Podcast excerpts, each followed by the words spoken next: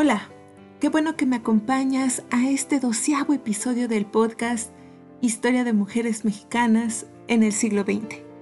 Mi nombre es Alejandra Vidal y en este episodio les platicaré sobre Rosario Castellanos, escritora, intelectual y una de las poetas mexicanas más destacadas del siglo XX, por la agudeza en su crítica ante una sociedad que se imponía y relegaba a los pueblos indígenas y las mujeres.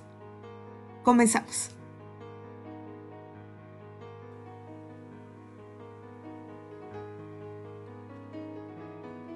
Rosario Castellanos Figueroa nació en la Ciudad de México el 25 de mayo de 1925. Aunque su infancia y parte de su adolescencia las pasó en la hacienda de su familia en Comitán, Chiapas, un pueblo cerca de la frontera con Guatemala, en donde atestiguó las condiciones de vida de los indígenas de la región así como su arraigada cultura. A los 15 años empezó a publicar poemas en un diario de Tuxtla Gutiérrez y años después regresó a la Ciudad de México para ingresar a la Facultad de Filosofía y Letras y tiempo después se graduó como maestra de filosofía. Esto en el año de 1950. En su tesis de maestría titulada sobre cultura femenina, Rosario establece un punto de partida intelectual de la liberación de las mujeres en México. Y como afirma la historiadora Gabriela Cano, fue un claro ejemplo de lo que Marie-Louise Pratt llama el ensayo de género, o sea, una reflexión crítica que discute el estatuto de las mujeres en la sociedad y que confronta la pretensión masculina de monopolizar la autoridad intelectual. En esa tesis, bastante sólida, desmonta el pensamiento machista y androcéntrico de diversos filósofos y escritores en torno a lo que han dicho sobre las mujeres, y con ironía expone en qué consiste la cultura femenina, desnudando el sexismo y la misoginia de varios autores, señalando que no le queda más remedio a las mujeres que recurrir a la propia labor y hallazgo ya que la única diferencia entre hombres y mujeres, en palabras de castellanos, no se deriva de la biología, sino de un encauzamiento distinto de energía y espíritu.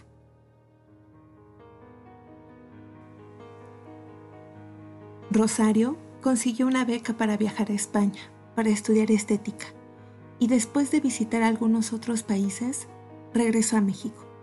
Trabajó en el Instituto Mexicano de Ciencias y Artes también se convirtió en docente de la Facultad de Filosofía y Letras de la UNAM, así como de la Universidad de Wisconsin y de la Estatal de Colorado en Estados Unidos. Su trabajo no se limitó a la docencia, también fue promotora del Instituto Chiapaneco de la Cultura y del Instituto Nacional Indigenista. Sin embargo, nunca abandonó su quehacer de narradora, ensayista y poeta.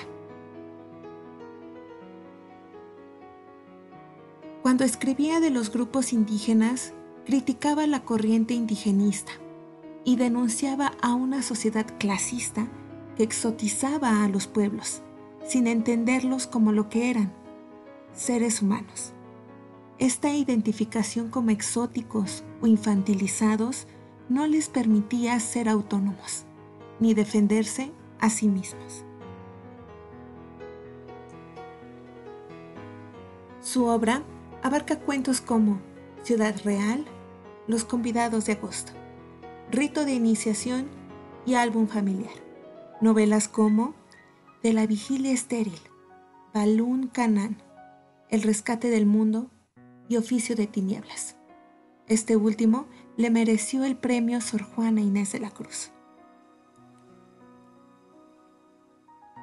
También tiene ensayos como la novela mexicana contemporánea y su valor testimonial. El uso de la palabra, el mar y sus pescaditos y mujer que sabe latín. En este último, Rosario Castellanos hace una recapitulación de escritoras, desmenuzando cómo la mujer ha sido vista, tratada y considerada desde la pasividad, inercia y control. Colaboró en diferentes centros y revistas, periódicos, suplementos culturales con cuentos, ensayos, crítica literaria, siendo en sus artículos de crítica cultural y política donde mostró su preocupación por la marginación, sumisión a conductas abnegadas y la enajenación de una maternidad mística en las mujeres. La obra de Rosario se enfocó en reflexionar sobre la cuestión de ser mujer. Creía que la mujer debía de deshacerse de los títulos de víctima y sexo débil, como un ejercicio de violencia de las propias mujeres contra sí mismas. Rosario Castellanos escribe sobre mujeres, sus emociones, sobre cómo viven el amor, el matrimonio, la maternidad, la soledad. Y en sus textos, ella recuerda su infancia, el rechazo, la discriminación, exhibiendo sus heridas amorosas. Como en su poema Nostalgia. Me vio como se mira a través de un cristal, o del aire, o de nada. Y entonces supe, yo no estaba allí, ni en ninguna otra parte ni había estado nunca ni estaría. Y fui como el que muere en la epidemia, sin identificar, y es arrojado a la fosa común.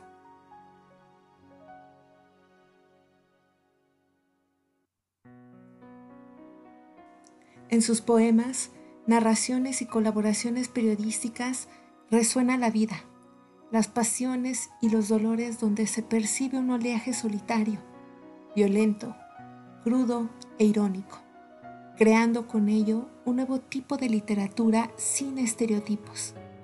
Con esto, Rosario se convirtió en una gran poeta y en una narradora impresionante.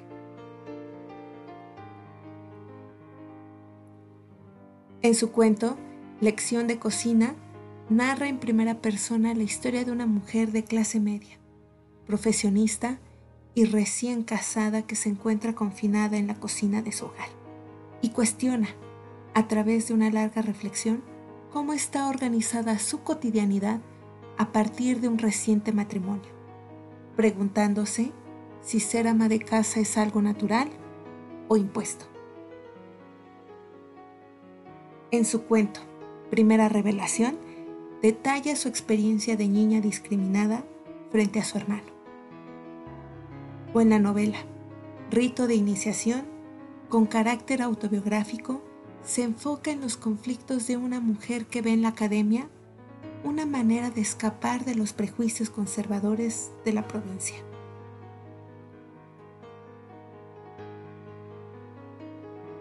Recibió la beca de la Fundación Rockefeller de Poesía y Ensayo.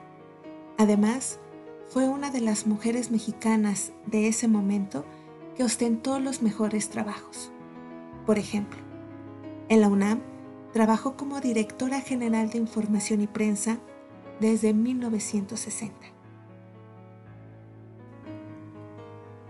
En 1971, Rosario Castellanos fue nombrada embajadora en Israel.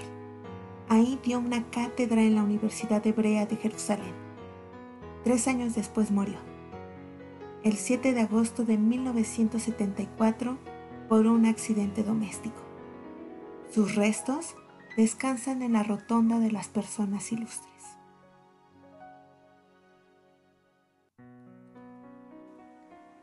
Rosario Castellanos es el paradigma de un ser humano brillante y crítico, quien utilizó el lenguaje como instrumento de rebeldía, oscilando entre la mujer desgarrada, la feminista lúcida y la escritora famosa siendo el ejemplo de la voz de una mujer independiente e intelectual, que desde sus primeros textos se manifestó a favor de la reivindicación de los derechos de las mujeres.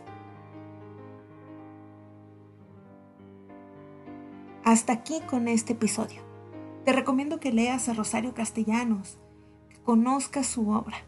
Recuerda encontrarás algunos enlaces en las notas del podcast hacia sitios de interés y recursos adicionales. Gracias por haberme acompañado en este doceavo episodio del podcast Historia de Mujeres Mexicanas en el siglo XX. No olvides compartir y seguirme por Twitter, arroba historiasiglo, Spotify y Anchor.